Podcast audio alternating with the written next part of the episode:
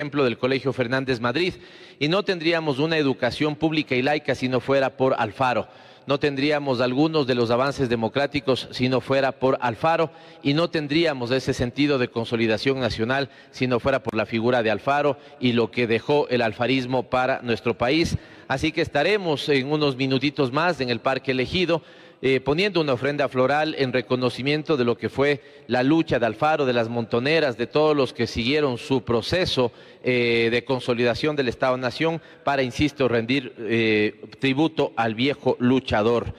Esto, uno de los elementos que hemos querido plantear, las instituciones modernas con base populares vienen del proceso alfarista, un proyecto de movilidad que integra a los, ecuatorianos viene del proyecto alfarista, que recuerden que hay dos tipos de movilidad cuando en términos sociales se habla, ¿no? Una movilidad social ascendente, cuando logramos que la gente pueda estar incorporada a beneficios o garantías generadas por el Estado, cuando tenemos como por ejemplo lo que el propio Banco Mundial, fíjense que no es una fuente que yo necesariamente citaría, pero el Banco Mundial para el año 2014 veía qué es lo que había pasado en el Ecuador, se había dado movilidad ascendente o se había dado movilidad descendente.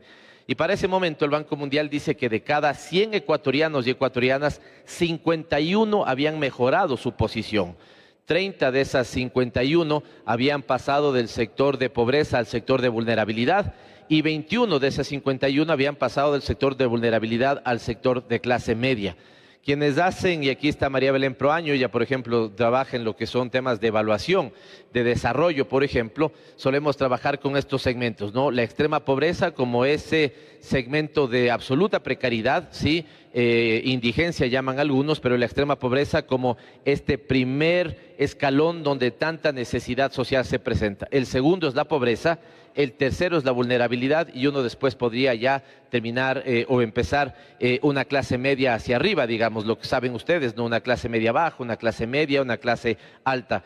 Pero eh, lo que hizo el proyecto de Alfaro, el proyecto del alfarismo, es generar movilidad social ascendente, que podamos ir superando esos niveles de extrema pobreza, que podamos ir superando esos niveles de pobreza y que podamos ir engrosando, como ha sucedido en distintos momentos de la vida nacional, las filas de la clase media. Y la libertad de ideas para un pluralismo político también es lo que garantizó Alfaro. Recuerden que previo a él teníamos la eh, absoluta disputa, con Alfaro también, pero absoluta disputa entre los sectores conservadores y los sectores liberales. Pero ese conservadurismo entregado básicamente a la iglesia, una suerte de maridaje entre la iglesia y el Estado, es lo que también termina eh, siendo superado por el alfarismo. Así que es fundamental que este día reconozcamos el valor del alfarismo, del liberalismo, en la eh, historia política del Ecuador y evidentemente la figura del viejo luchador en nuestra historia. Pero no solamente es día para eh, recordar, eh, celebrar y tener presente los principios del alfarismo, sino también para celebrar el Día Mundial del Ambiente. Y hemos dicho que con un territorio ecológico sostenible y resiliente, Quito renace. Así que estuvimos, aquí le veo a Santiago eh, Sandoval, gracias Santiago, estuvo muy bien la intervención del fin de semana, estuvimos en Carcelén Bajo haciendo una minga por las quebradas, en ese caso la quebrada Almeida. Fíjense en esto qué importante es, ¿no? Primero la figura de la minga. Eh, esta figura tan de la cultura serrana, digamos, eh, de la cultura andina, que hace, la, que hace del trabajo en conjunto una posibilidad de mejoría de nuestros entornos, sean estos familiares, sociales, barriales. Así que el barrio, distintos sectores, incluso distintos barrios de todo el sector de Carcelén Bajo, estuvimos presentes el día sábado haciendo una minga. En ese sector sembramos hasta mil árboles en ese momento, pero sobre todo apoyamos eh, el trabajo que viene haciendo el propio barrio y la comunidad en el sector. Esta era una quebrada que estaba en muy pésimas, en, muy malas condiciones, pésimas condiciones, y fue recuperada por los vecinos del barrio. Ahora tenemos la posibilidad de hacer un gran parque lineal, que de hecho ya está iniciado, al terminar eh, eh, esta quebrada, digamos, en el sector de Carcelén Bajo, tenemos un espacio físico que ya le he pedido a Alexandra García, la eh, administradora zonal, y le pido a nuestra secretaria que se encuentra aquí, Karina Avance, también que nos fijemos a ver si efectivamente podemos hacer una intervención ahí. Intervención que entiendo no será cara porque lo que podemos tener es un pequeño parque donde termina esta, digamos, recuperación lineal de las quebradas. Ahí estoy con uno de sus dirigentes y fíjense que también han hecho un huerto urbano. Esto es, eh, digamos, a un pasito de que ya esté abajo la, quebrada, eh, junto a nuestro estaba la quebrada, y esta recuperación de flora también es importante. Pero decía, querida Karina, que ahí hay la posibilidad de que hagamos un eh, pequeño parque, una cancha, señalan ellos también, creo que hay posibilidades para hacerlo. Y a mi regreso pasé por Mastodontes y también ahí hay un espacio que es un espacio verde prácticamente único eh, entre Carcelén Bajo y, Mastodontes. Se extiende básicamente hasta, eh, al bosque que está cercano al Colegio Americano, pero al no estar intervenido en este momento me parece que es también eh, un interesante espacio para que podamos comprometernos con toda una franja de conservación y toda una franja de parque metropolitano. Hay que hacer mucho, Santiago, por el tema de la recuperación de espacios verdes. Eh, quiero que ya se pongan a trabajar. De hecho, ya está en el plan de uso y gestión de suelo la propuesta del Parque Metropolitano de Calderón. Así que, eh, siendo este el Día Mundial del Ambiente también, pido que dentro de pronto, dentro de poco vamos a tener el día viernes un taller extenso con todas las gerencias, con todas las secretarías, las administraciones zonales y las agencias que hacen parte del Distrito Metropolitano de Quito. Y quiero que te refieras en ese día viernes, Santiago, de manera breve a lo que ya pueden ser los primeros pasos del parque, eh, el parque metropolitano para esta, la parroquia rural más grande que tiene el país, la querida parroquia de Calderón pero en ese sentido también, si pudieran, eh, está ya nuestra administradora zonal sobre el tema, pero ojalá podamos tener imágenes de dron para darnos una idea de toda esa franja que tendríamos de conservación entre eh, la, parte trasera del colegio americano hasta la parte donde estuvimos trabajando, que la ubicas bien Santiago, en Carcelén Bajo, la quebrada de Almeida, para que podamos hacer una potente intervención ahí. Em, decirles que este fin de semana también, eh, perdón, no puedo avanzar si no expresamos nuestra nota de solidaridad para la provincia de Esmeraldas y varios cantones de esta provincia. Qué pena que me da cuando suceden eh, además desastres naturales en Esmeraldas. Esmeraldas, una provincia tan golpeada en términos de gobiernos que han desatendido la provincia, que no han eh, procurado eh, la mejora de las condiciones de vida de quienes viven en Esmeraldas, una provincia que básicamente ha tenido como pilar fundamental de su economía el turismo y que ahora con la inseguridad ese pilar económico también está golpeado. Así que el hecho de que Esmeraldas esté siendo golpeada por este duro invierno eh, y el fenómeno climático del niño es para nosotros eh, gran preocupación y será motivo de solidaridad. Mientras avanza el eh, programa, le pediré a Belén Proaño que si ya vamos teniendo claro qué es lo que podemos hacer, incluso planteemos centros de acopio para activar la solidaridad quiteña.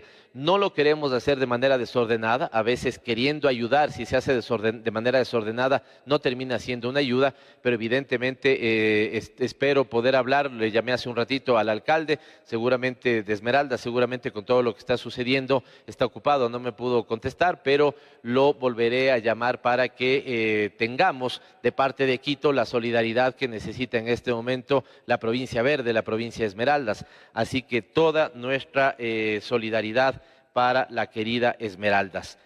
Em, datos relevantes respecto al tema de quebradas, tenemos nosotros 65 parroquias, recuerden, 32 de ellas son urbanas, 33 son rurales, y tenemos, aunque este dato me habían dado otro eh, eh, en, campaña, me habían dado un dato mucho menor, pero dices 1.800 quebradas distribuidas en todo el distrito metropolitano, Santiago, ¿no?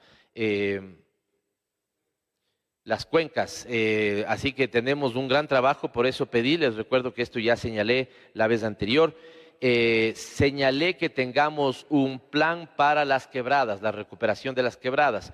Para muchos sectores las quebradas no son solo recuperación de un espacio eh, ambiental, eh, de un ecosistema, eh, de ecosistemas únicos para nuestra ciudad, sino que también son espacios de encuentro históricos, ceremoniales y culturales. Así que trabajar en ello es muy importante. 35% del territorio del Distrito Metropolitano de Quito está declarado como área de protección, de conservación y uso sostenible. Recordemos ahí, ya lo hemos hablado también, tenemos que ponerle bajo este marco el tratamiento sobre el hilaló, al cual hemos dicho que vamos a evitarle la gran cantidad de presión constructiva que tenemos y recuperar este como unos, o mantener y recuperar como uno de los pulmones eh, fundamentales de la ciudad. Esto básicamente em, decirles sobre el tema de em, las quebradas, el Día del Ambiente. Estamos trabajando en ejes de control ambiental, de acción climática y de manejo y uso sostenible de recursos naturales. Recuerden ustedes que estamos empezando nosotros nuestras funciones, estamos a 5 de eh, junio, todavía ni siquiera cumplimos un mes de trabajo, esta es nuestra eh, iniciando casi nuestra cuarta semana de trabajo, en realidad eh, la tercera completa, eh, y ya estamos con las bases firmes en todas las secretarías, una de ellas la Secretaría de Ambiente, que dicho sea de paso, espero que más adelante veamos, Santiago, imágenes, o te daré la palabra para que nos puedas comentar algo de esto. La desidia municipal hizo que en los centros de transferencia, donde se hace un procesamiento de la basura, esté a punto de desbordar casi mil toneladas de basura se estuvieron acumulando y quiero saludar. Eh, yo soy de aquellos que felicita al final, pero evidentemente voy alentando, saludando el trabajo que van haciendo nuestros funcionarios, pero quiero saludar y reconocer el trabajo que todo el fin de semana hizo Santiago Sandoval, secretario de Movilidad, junto con todo el personal de Engirs, a la cabeza Santiago Andrade, que fue designado eh, el día jueves de la semana anterior como gerente de Engirs. Se hizo un trabajo eh, importante, muy importante. Fíjense en estos elementos de desidia, porque estaban saliendo, dejaron desatendidos los centros de transferencia. Ya les voy a mostrar, ojalá tengamos imágenes, esto lo vemos más adelante o si tienen alguna adelantada, si no, no quiero mover la programación que tenemos para la frecuencia quiteña pero en algún momento, Santiago, si es que así eh, lo podemos ver eh, desde el control master, ¿no es cierto?, el trabajo que se hizo.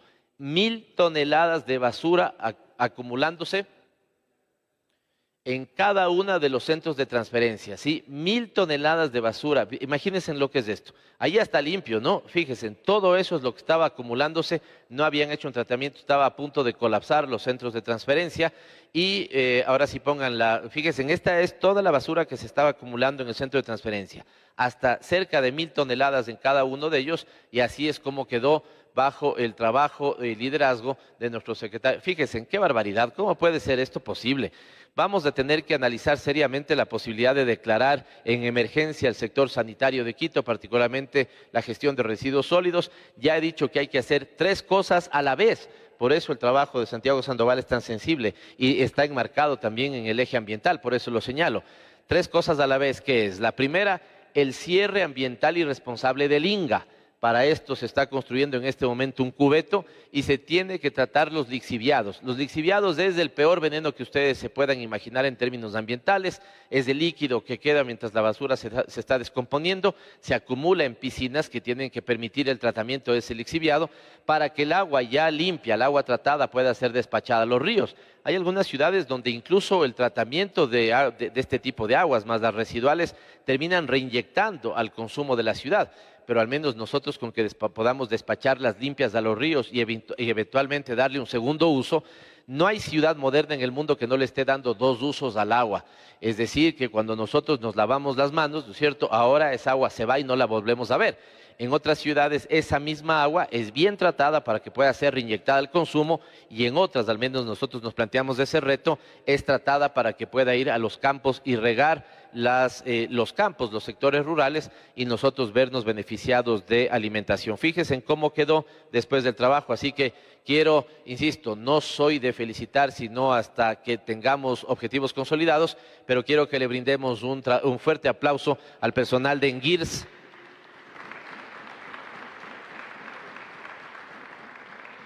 al personal de la empresa de gestión de residuos sólidos, que junto con nuestro eh, eh, secretario están trabajando en el tema. ¿Qué haremos desde esos tres ejes? Fortaleceremos la gobernanza de la reserva del Chocó Andino. Aquí ya fíjense, aquí me acuerdo del Machi cuando decía que hablamos en términos muy técnicos, la gobernanza de la reserva del Chocó Andino. Lo que pasa, lo que queremos decir es que el Chocó Andino, que es una reserva de biosfera, es una maravilla que tenemos en Quito, cerca del 80% de todo el Chocó Andino está dentro del Distrito Metropolitano de, Quito. Y eh, yo también un saludo para Runarte. Muchísimas gracias, compañeros y compañeras. Entiendo que más adelante estaremos conversando sobre el Inti Raimi, que lo vamos a recuperar como fiesta de Quito, fiesta del Distrito Metropolitano de Quito. Pero decía entonces que un aplauso para el Inti Raymi, por favor, el solsticio de verano. Fortaleceremos, digo, la forma en la que administramos el Chocó andino. Esta reserva de biosfera no puede ser, si ustedes quieren, descuidada porque simplemente hay descoordinación institucional.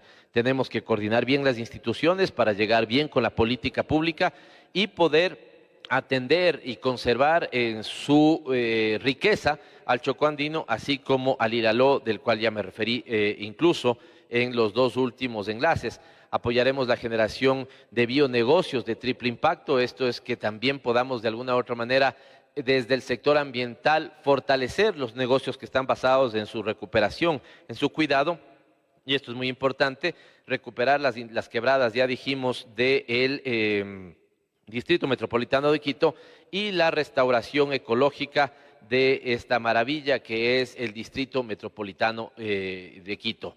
Así que eh, esto también decirles por eh, el caso del Chocó andino, del tema del Iraló y todo lo que se enmarca dentro del sector ambiental.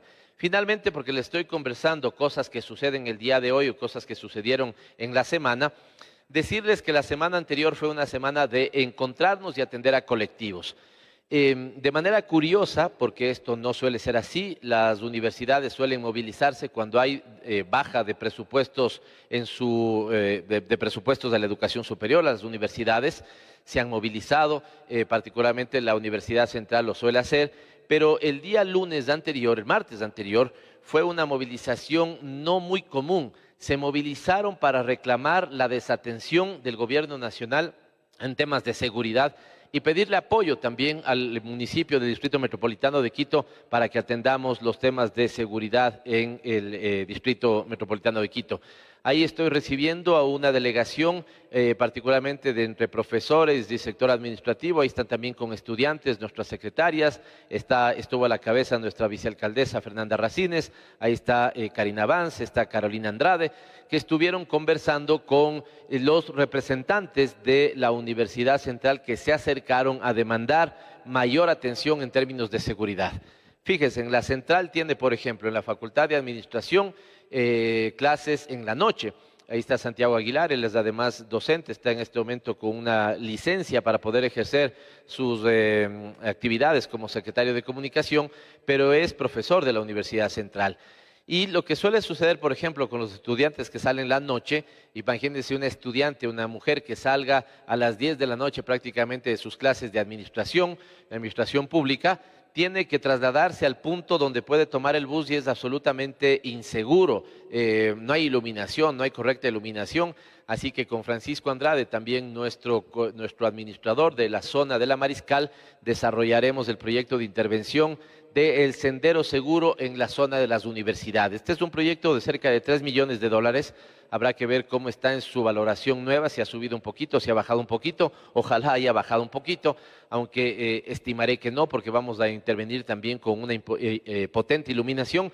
Fíjese en lo que sería tener una, una intervención de al menos tres factores entre la avenida, entre la, perdón, la Universidad Simón Bolívar, luego tienen ustedes la Escuela Politécnica Nacional, luego tienen la Politécnica Salesiana, luego tienen la Universidad Católica, toman básicamente la patria y están llegando hasta la Universidad Central.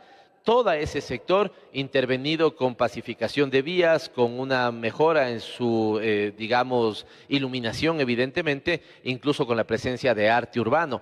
Esto es lo que nosotros llamamos senderos seguros. Ya Karina Avance también ha dispuesto que cada administración zonal, recuerden que tenemos nueve, busque los espacios para que mínimamente tengamos en este año tres senderos seguros por administración zonal.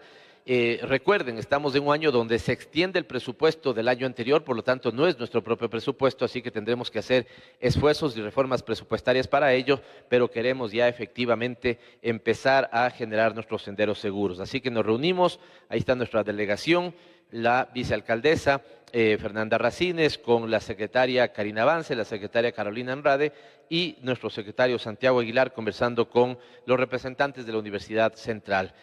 A día seguido yo puedo recibir a, los, eh, a la Federación de Trabajadores Autónomos de Pichincha. Eh, hay unas muy buenas noticias que tenemos que anunciar, pero insisto, hasta que esté consolidado yo me reservo las felicitaciones y los saludos del buen trabajo. Pero nos hemos sentado a la mesa los mercados, los centros comerciales del ahorro y las asociaciones y federaciones de trabajadores y comerciantes autónomos.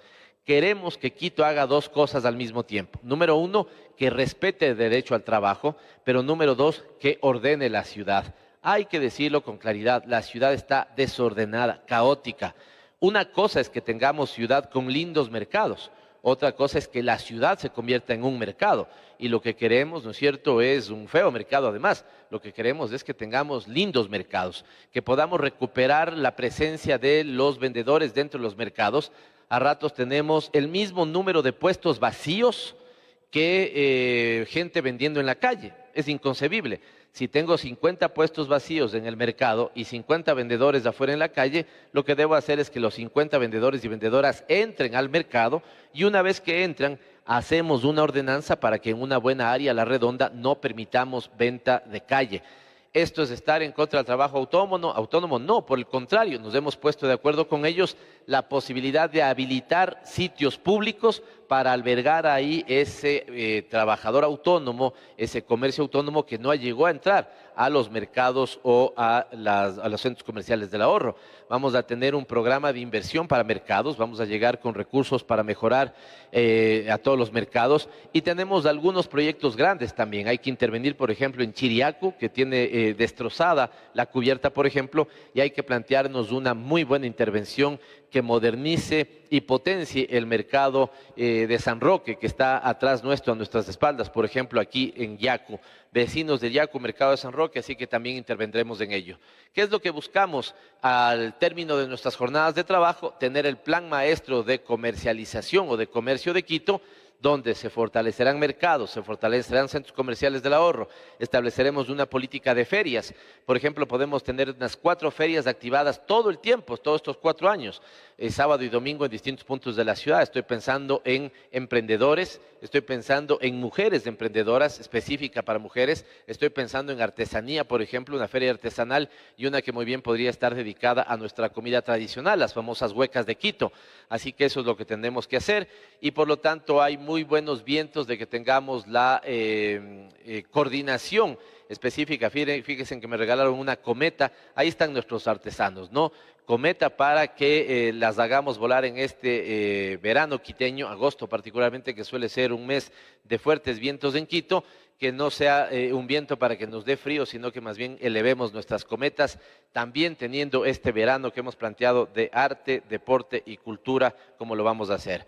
Y finalmente me reuní con constructores positivos, aunque aquí no veo que esté, eh, tal vez yo me salté, em, es parte de, la, de las reuniones que hemos tenido también. Todos los días miércoles de recuerdo estamos reuniéndonos a la cabeza el general Herrera, eh, el comandante de la policía que está a cargo del Distrito Metropolitano de Quito, con nuestra secretaria de Seguridad, presido yo esas reuniones. ¿Y qué es lo que hacemos? Revisamos cómo están eh, los indicadores de seguridad, que en este caso hay que decir los indicadores de inseguridad en Quito. Y en esta ocasión, revisándolas, vemos ventajosamente una disminución de los indicadores de, asaltos, de robo vehículos, una disminución que en términos estadísticos es una buena noticia, pero que en términos cotidianos no es una buena noticia porque la gente sigue experimentando el robo de las personas, el robo de los vehículos. El otro día alguien me escribía en redes sociales y me decía que parqueado su auto dentro de un centro comercial, lo desvalijaron completamente. Entonces, esta es la sensación de inseguridad de la cual no salimos y por lo tanto pasamos revista a esos indicadores de, de, seguridad. ¿En qué nos comprometimos? Nos comprometimos en esta ocasión a tener planes de intervención en tres zonas. El centro histórico, una que es fundamental, la segunda, eh, la zona de la Carolina, ¿Por qué la zona de la Carolina? Porque a pesar de que ya tiene una importante eh, presencia de obras, es la zona donde más delitos a personas se están cometiendo, por ejemplo, robos, asaltos. Y finalmente, em, la Mariscal. La Mariscal, que debe ser la zona rosa de la ciudad, debe funcionar 24 horas al día, los 7 días de la semana. Debe ser el espacio donde los eh, turistas, por ejemplo, van, se distraen, pueden comer en la noche, tomarse una cervecita a altas horas ya de la noche. Eh, antes sucedía así, ha sido deteriorada y deteriorada la zona porque justamente no se ha hecho una intervención adecuada. Así que vamos a recuperar al menos dos eh, UPCs de la zona de la Mariscal, empezando la que está en el Parque Gabriela Mistral, que se llamaba Casa Edson, hasta, digamos, aquella que está no recuerdo exactamente esta, esta calle, La Robles me parece que puede ser, me disculpan ahí eh, la, ese lapsus, y la otra es la eh, UPC de la Carolina.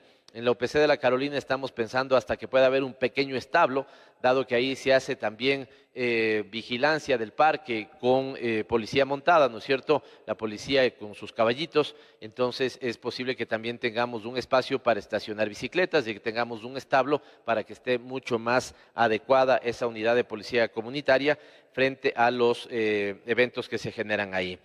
Eh, también tuvimos una reunión con constructores positivos. Hemos quedado que necesitamos generar inversiones en Quito. Hay cinco zonas que se están planteando como zonas de desarrollo para Quito. Quitumbe en el sur, centro histórico aquí eh, en este maravilloso centro que tenemos. Hay que recuperar la 10 de agosto, que es una zona que cada vez se va muriendo cada día más y más y más. El parque bicentenario, que tiene que ser ya por fin un parque y no solamente una, eh, digamos, eh, pista de aterrizaje con, césped. Tiene que avanzar en las siguientes etapas del parque, tiene que tener un gran desarrollo urbanístico. Y Calderón, también la parroquia rural más grande, así que con constructores positivos estuvimos conversando de ello.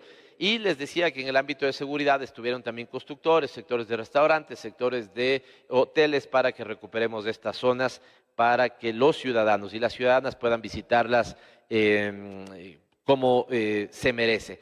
Lamenté no poder estar en la reunión, sin embargo fue presidida por la secretaria de eh, Inclusión Social, Belén Proaño, en una reunión con las trabajadoras sexuales que realizaron una mesa de trabajo, ¿sí? Em, nos pudimos sentar, vamos a tener una mesa de trabajo y vamos a tener que dar un espacio digno. Vamos, es, un tema complejo, evidentemente que sí, no es cuestión de soplar y hacer botellas, como se suele decir comúnmente, es un tema complejo, pero vamos a tener que encontrar los puntos de consenso para que eh, con las trabajadoras sexuales definamos cuál es el área de la ciudad en la que podemos tener el desarrollo normal y responsable de sus actividades, garantizando el derecho a una salud sexual y reproductiva eh, con dignidad. Así que este será un trabajo conjunto entre la Secretaría de Inclusión Social y la Secretaría de Salud. Cecilia, también por favor ponerle mucha atención a esto para que esta sea una de las mesas en las que más prontamente lleguemos a eh, consenso y podamos eh, trabajar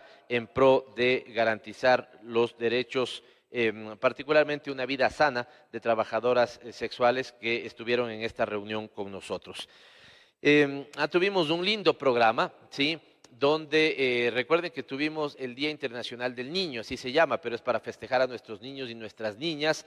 Eh, tuvimos dos actividades muy bonitas. La una en el patron, eh, auspiciada por el Patronato San José en Fundeporte. Recuerden que Fundeporte antes se utilizaba básicamente de manera privada, hoy es un parque público y de acceso gratuito para nuestra ciudadanía y estuvimos ahí festejando con los niños que son parte de los programas de educación inicial del municipio de Quito, del Patronato San José, pero también de un programa muy importante que tenemos que busca erradicar el trabajo infantil. ¿Qué tienen que estar haciendo los niños y las niñas? Jugando, estudiando, disfrutando y recibiendo el amor de su familia.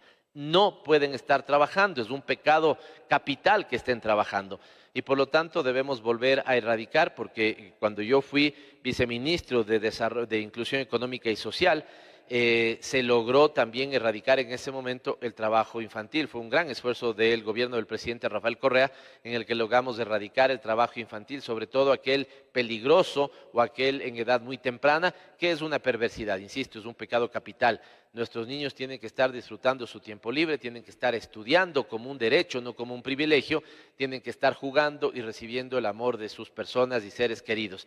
Así que ahí estuvimos con ellos conversando, esto estuvo organizado por el Patronato San José, pero no podía faltar también una actividad eh, organizada por la Secretaría de Educación, donde se me hicieron preguntas, eh, preguntas tan, se me hicieron preguntas y pedidos preguntas tan eh, chéveres y tan humanas como eh, cuál es el plato que más me gusta comer, o hasta me pedían que eh, les cuente un chiste, ¿no? ahí me estaban, algunos me decían, Pavel, te cuento un chiste, y se contaban un chiste, me, me pedían también a mí hacerlo, y esto, esta candidez, dulzura, eh, inocencia que tienen nuestros niños que suele ser tan pero tan eh, eh, rompedora de corazones, voy a decir, porque escucharles, ¿no es cierto? ver sus ocurrencias, saber qué es lo que están pensando. Por ahí me decía, por ahí estaba un chico que le digo, bueno, ¿y tú qué haces en el colegio? Me dice, no, yo soy el más guapo de la escuela, me decía. ¿No? Entonces esta inocencia, candidez, picardía que tienen, es maravilloso poder haber tenido un momento para conversar y jugar con ellos.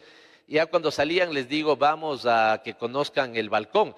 Debo decirles que trabajar como alcalde de Quito es una gran responsabilidad y está llena de muchos desafíos pero también hay, debo decirles, algunas cosas eh, lindas en la gestión. Una de ellas, la vista que tengo desde la oficina, que es una vista que da a la Plaza Grande, ¿no? Es una vista maravillosa. Ahí está nuestra catedral, el Palacio de Carondelet, el Palacio Arzobispal, la plaza que es hermosa. Así que los niños salieron a saludar ahí y estuvieron muy contentos. Cantaron el chullita quiteño, eh, algunos de ellos no solo que cantaban, sino que declamaban el chullita quiteño y fue un lindo momento para encontrarnos con niños y niñas. Esto comentarles respecto a lo que fue la coyuntura de eh, eh, elementos de coyuntura en la semana. Tal vez en el tema de inseguridad también hay que reprochar lo sucedido en Isla Trinitaria, ¿no? Qué barbaridad. Sigue matándose a mansalva en algunas ciudades del país. Quito no suele ser la excepción y por Dios al gobierno decirle que ponga todo lo que esté a su alcance para decirle basta, basta la delincuencia. No puede ser que tengamos cada vez más miedo de salir porque podemos perder nuestra vida. Eh, estamos amenazados de que nuestra existencia perdure porque nos quieren robar un celular. Y en algunas ciudades donde hay ajuste de cuentas entre mafias, entre, digamos, bandas que se disputan territorios, lo que tenemos son eh, matanzas eh, que les diré, eh, eh, matanzas eh, inconcebibles, ¿no es cierto?, están a la orden del día, así que basta, basta. En Quito haremos todo lo que esté a nuestro alcance, ya lo hemos dicho, 1.126 policías integran estos días al Distrito Metropolitano de Quito y nosotros como municipio, esos 1.126 policías son de la Policía Nacional, nosotros daremos todo nuestro esfuerzo de inversión para que puedan tener la capacidad logística que les permita actuar aquí en la capital de la República. Vamos con temas de la semana. No sé si aquí tenemos un eh, video que presenta el segmento o eh, me avisan si tenemos. Vamos con los temas de la semana que marca lo que hicimos en esta semana que terminó aquí como eh, responsables de la administración de la ciudad más linda del mundo, Quito, capital de la República. Temas de la semana.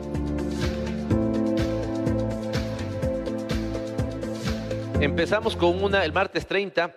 Evidentemente no les pongo todo lo que, lo que sale en la agenda. Tenemos una agenda de más o menos 14 horas diarias, por lo tanto hay algunas reuniones que no cabe necesariamente informar, sino lo que de alguna otra manera termina siendo relevante en términos de trabajo o en términos como este caso de hermanamiento con algunas otras ciudades. El alcalde de Pujilí, el vicealcalde nos visitaron para hacernos la jocha y hacernos parte del priostazgo del el Corpus Christi de Pujilí. Ahí están, miren, esos eh, danzantes eh, tan imponentes, vinieron con su banda eh, municipal. Lastimosamente no pudimos nosotros recibirla con la nuestra. Ahí está el abrazo del alcalde de Pujilí con el alcalde de Quito, esa lógica de hermanamiento, la bella expresión artística, cultural que nos trajo eh, desde la provincia de Cotopaxi, eh, el querido cantón de Pujilí, y nos comprometimos en este sábado 10 estar presentes en su fiesta de Corpus Christi. Iremos con la banda municipal, así que será también parte de rendirle tributo al Corpus Christi que se celebra en Pujilí. Ahí ven ustedes eh, esta ese abrazo, no es un abrazo solamente por el priostazgo del Corpus Christi, es un abrazo de hermanamiento como el que tiene que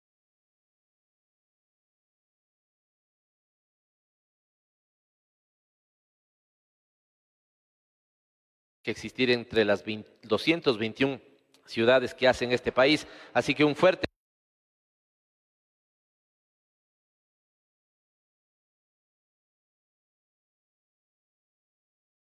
Fuerte, fuerte, fuerte abrazo para la querida Pujilí.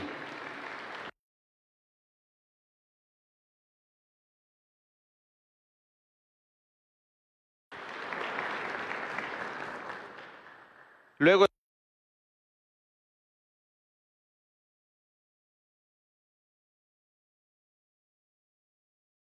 estuvimos en la reunión del Consejo, les decía que eso fue el día martes.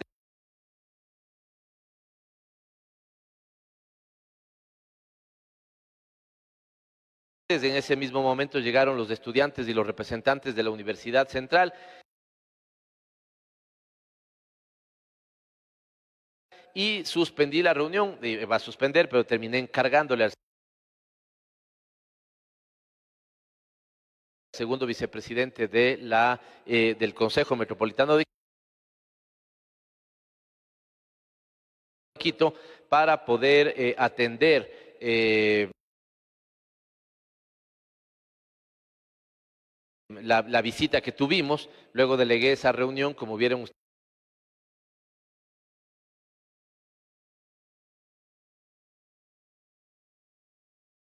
para que la vicealcaldesa y algunas otras secretarias y secretarios pudieran estar ahí.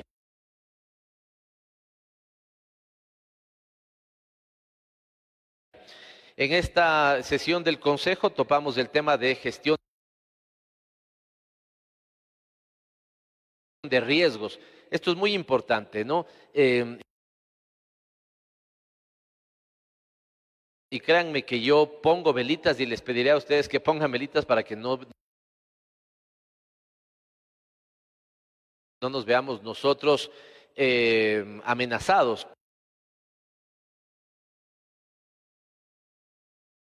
con eh, fenómenos naturales que simplemente nos, nos,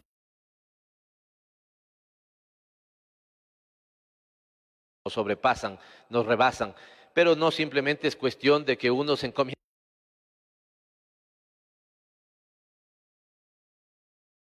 a todos los santos, es cuestión de que haga trabajo preventivo lo que hay que hacer.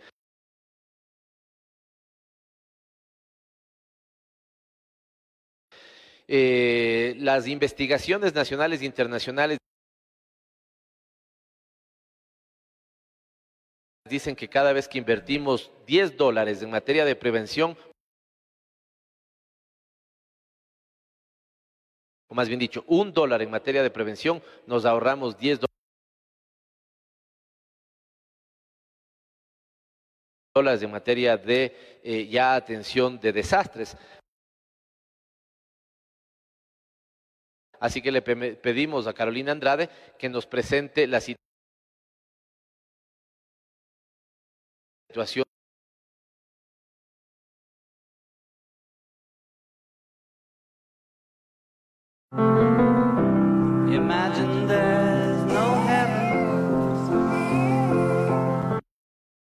nuestra secretaria de Seguridad, y estamos definiendo a cuenta de ellos qué es lo que necesitan.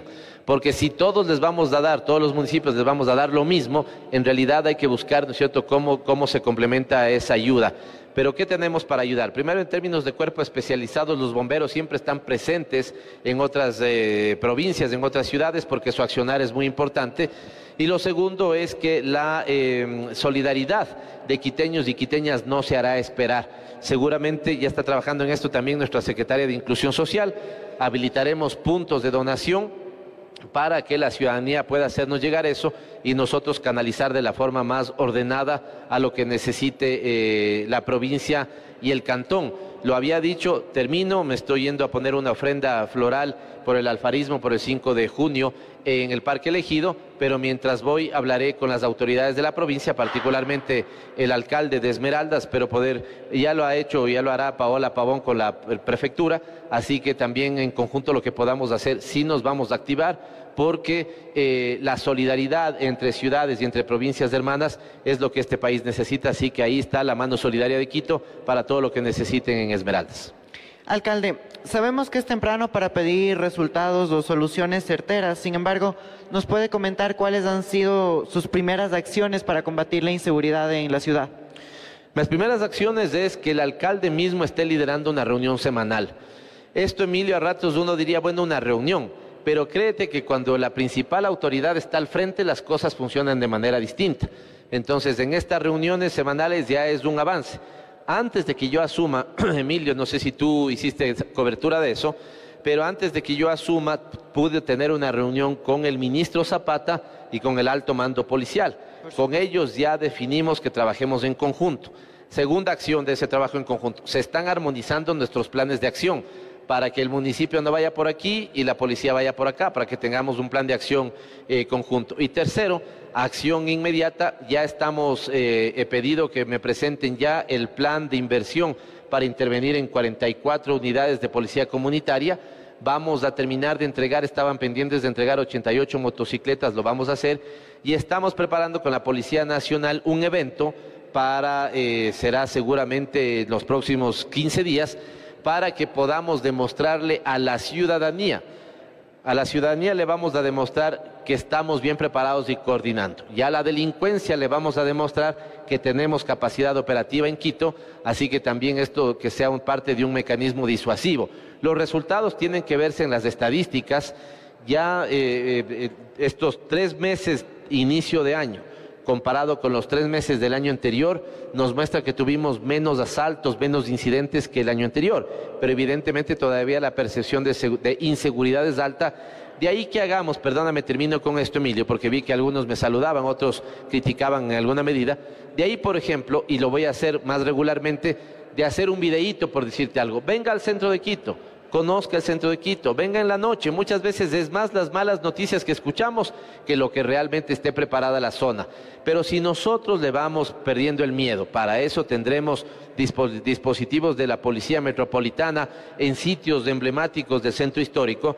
Pero si usted viene a tomarse un canelazo, a comerse una empanada de viento, a, comerse un rico morocho, ya de alguna otra manera la presencia de la gente también hará que tengamos a gente en las plazas y no a ladrones en las plazas y esto será irle poquito a poquito ganando espacio de la inseguridad. Alcalde, ciudadanos y ciudadanas han, han reportado, han criticado en redes sociales alta congestión vehicular en algunos sectores de la ciudad.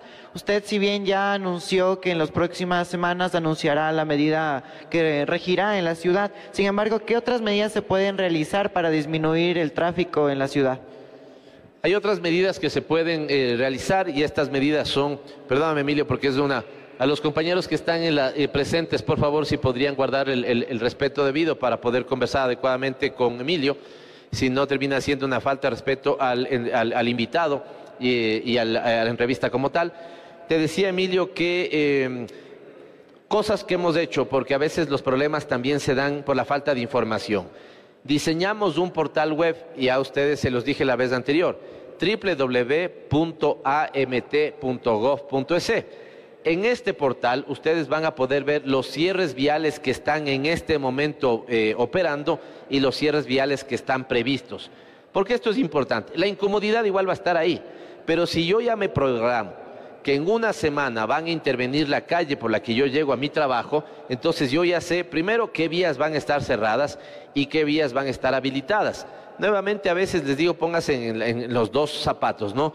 Me llegó, por decirte algo ahora que señala redes sociales, un mensaje de alguien de una librería que estaba cerca del Estadio Olímpico Atahualpa.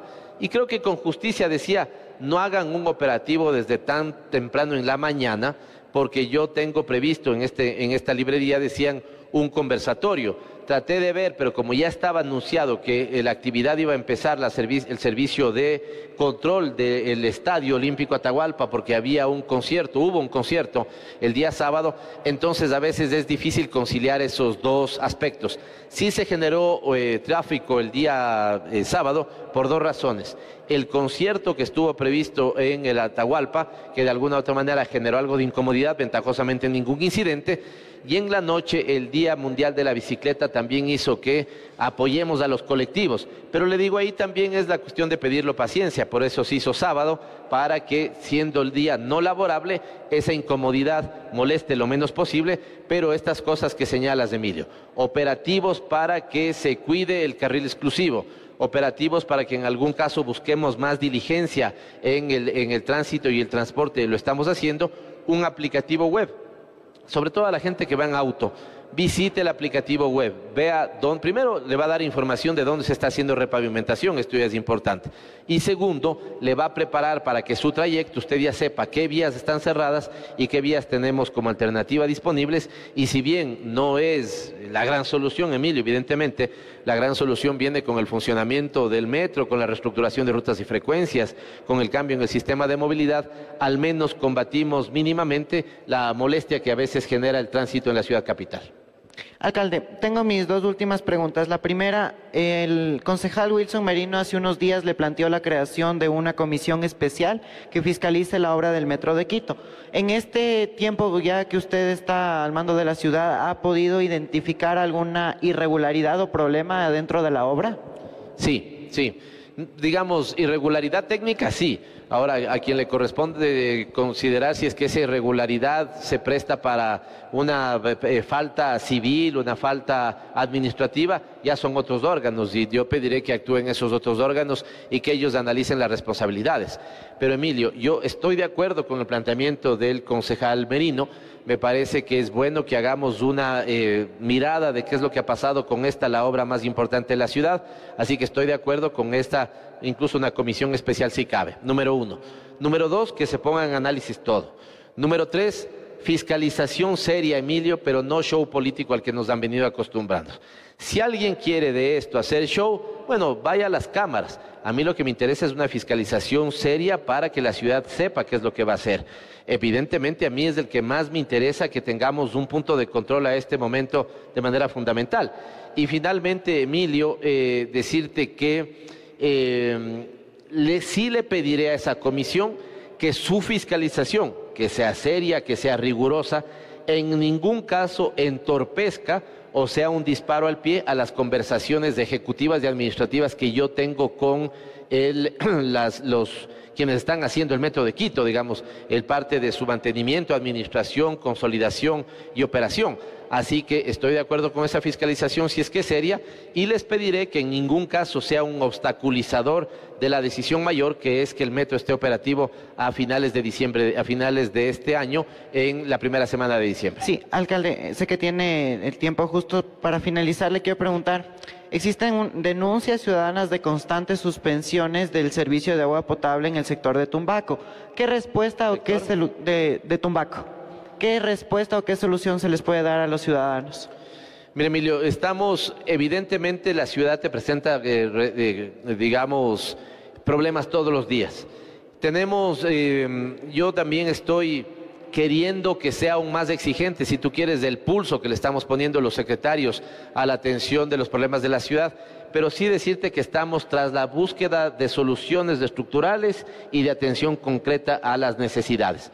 ¿Qué es lo que está pasando? Yo mismo estoy revisando mis redes sociales, no puedo revisar todos los mensajes, créanme, humanamente es imposible.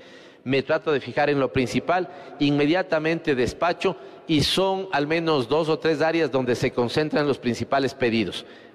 Las tres son estas. Primero, en tema de eh, movilidad. Ahí tenemos temas de tránsito y temas de huecos, baches, eh, cosas que terminan siendo peligrosas para la movilidad de la ciudad. Debo reconocer que nuestro eh, secretario se mueve de la manera más diligente con AMT y con EMOB. Entonces, esta es la una línea. La otra línea es la EMAPS, evidentemente agua potable. Es una empresa eficiente, pero nunca será tan eficiente como la atención inmediata al ciudadano, que es lo que buscamos. Pero de alguna u otra manera sí estamos buscando llegar con las soluciones lo más pronto posible. Y el tercero es empresa de eh, eléctrica Quito, donde ahí nuestra, la administración no está en nuestras manos. Nosotros en la empresa eléctrica Quito, esto también para que la gente sepa, somos parte del directorio, somos socios tenemos una pequeña propiedad de acciones, pero no somos los responsables de la administración de empresa, de, eh, empresa eléctrica Quito. Ahí, y tal vez lo de fauna urbana, son como los cuatro elementos donde se presentan mayores emergencias, mayores reclamos y atenciones, y al menos lo que tiene que ver con agua potable y movilidad, he dispuesto que la atención de problemas sea inmediata Es, eh, así lo hacemos cuando hay un problema mayor, pido que se le informe a la ciudadanía. Así que frente a esos reclamos de Tumbaco, decirles que sí estamos pendientes. Tengo esta semana reunión en la empresa de agua potable y le daré además a ese y a Calderón atención prioritaria porque en Calderón también tenemos esta denuncia. Ahora, Calderón ya se está trabajando en el proyecto que le va a dar agua definitiva y una solución permanente a Calderón, pero evidentemente como es una inversión más de, más de mayor envergadura, todavía eso toma algún tiempo, pero en el caso de Tumbaco también me voy a dar, eh, voy a darle atención prioritaria esta semana que me reúno con la empresa de agua potable. Muchísimas gracias, señor alcalde. A ti, Emilio, un gusto siempre y aquí a las órdenes cuando quieras. Gracias, Emilio. Un gusto conversar con quienes hacen parte del periodismo local, en este caso Emilio Domínguez. Él eh, eh, eh, nos ha dicho, bueno, yo he leído, ¿no? yo he conversado mucho con Emilio sobre este tema, que le apasiona el periodismo y desde sus 15 años ya lo ejerce, ha empezado hace algún tiempo atrás. Tienes un pequeño portal, ¿no? El, el, portal Informe C. Entonces, fíjense, chico de 15 años que ya tiene un portal, que está metido en el mundo de la información y el periodismo, pero haciendo lo que es más importante, periodismo responsable.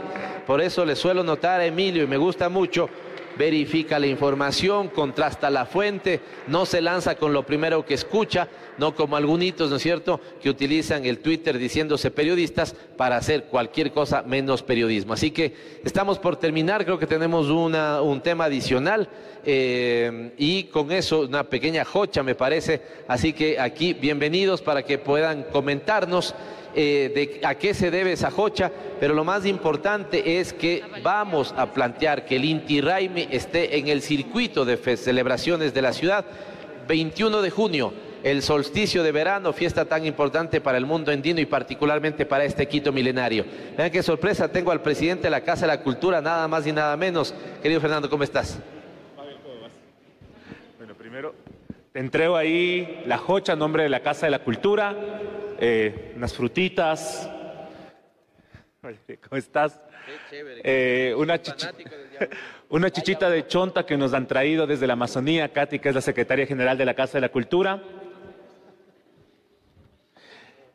Y la invitación... Eh, la, invitación, Pavel, y a todos los quiteños y a todas las autoridades y a ustedes, particularmente como municipalidad, sumarnos a las actividades que se organizan desde hace muchos años acá en la ciudad de, en la ciudad de Quito, en torno a la celebración del Inti Raimi, eh, organizado por las universidades, que se llama el Inti Raimi de las universidades y las diversidades, eh, donde estamos juntos casi todas las instituciones de educación superior de la ciudad, más varias instituciones, en este caso la Casa de la Cultura, que este año nos ha tocado ser los priostes del Inti Raimi. La celebración va a ser en la Casa de la Cultura, en el Parque El Arbolito, el día eh, miércoles 21 y eh, es invitarle a la municipalidad que se sume, que nos acompañe y a toda la ciudad de Quito que sea parte de esta revivir de las fiestas ancestrales, de este revivir de aquello que da sentido a Quito, ¿no? la tierra del sol recto, como se traduce desde el Safiki, y que esta tierra siga siendo un espacio comprometido con la curación, con la sanación, con el bienestar de todos, y creo que la celebración del Inti Raimi es de esa celebración. Así que, cocharle al municipio, invitarles a que sean parte de esta celebración, cocharte, Pavel, para que también seas parte. Estamos recibiendo ahí donaciones, colaboraciones, hay que alimentar a 10 mil personas, hay que apoyar este evento y nos parece que es importante mantener viva esta práctica sobre la misma lógica de la jocha, ¿no? sobre esta lógica comunitaria y estas articulaciones colectivas que se pueden generar. Así que invitados el día miércoles 21 y esperamos que la municipalidad sea actor activo. En el arbolito va a ser la concentración. Eh, estamos ya organizándonos con el municipio también, con la dirección de movilidad, porque se mueven desde los diferentes puntos de las universidades, ¿no? desde la UDLA, desde la FLAXO, etcétera y, se va juntando desde toda la ciudad, se van movilizando hasta el arbolito donde va a ser el punto epicentro donde llegan todas las delegaciones el día miércoles 21. Todo el apoyo que necesitemos para que la cultura, habíamos dicho, no, vamos, no nos planteamos un mes de artes y cultura, cuatro años de apoyar al arte, a la cultura y esta expresión, la jocha, por ejemplo, donde quienes están haciendo la fiesta le comprometen a quien es jochado para que también contribuya a sea un tema de dar y dar, dar y recibir, ¿no es cierto? Nos comprometeremos entonces con dar el apoyo que esté al alcance del municipio, pero también efectivamente que sea el Inti esto que nos vuelva a los orígenes milenarios de Quito. Quito no es una ciudad que empezó simplemente, digamos, en su época colonial, no es una ciudad, ¿no es cierto?, descubierta por los españoles. Quito es una ciudad milenaria y en ese sentido el Inti Raymi constituye parte de esa identidad y estará en el circuito de celebraciones, evidentemente, de la ciudad. Así que cuenta conmigo, Fernando, para colaborarles, no solamente a la Casa de la Cultura, sino a la amplia red de organizadores, a las universidades que también hacen parte de esta celebración y ahí estaremos. Valeria Coronel, nuestra secretaria, quiere decir algo también al respecto. Sí, como es un compromiso, vamos a acompañar el recorrido de las universidades a la Casa de la Cultura que este año tiene liderazgo. Habrá el Inti Raymi de las zonales en todo lo largo del distrito de Quito y también un acto muy especial y simbólico en el Hilaló junto con las comunidades y con todos los actores ahí, en donde tenemos un plan, como se ha dicho hoy, de preservación, de memoria social y de cultura. Lo dijimos y hoy tenemos que cumplirlo. Con Cultura Quito renace, así que sea el eje de la cultura también parte fundamental de estos cuatro años. Muchísimas gracias a ustedes.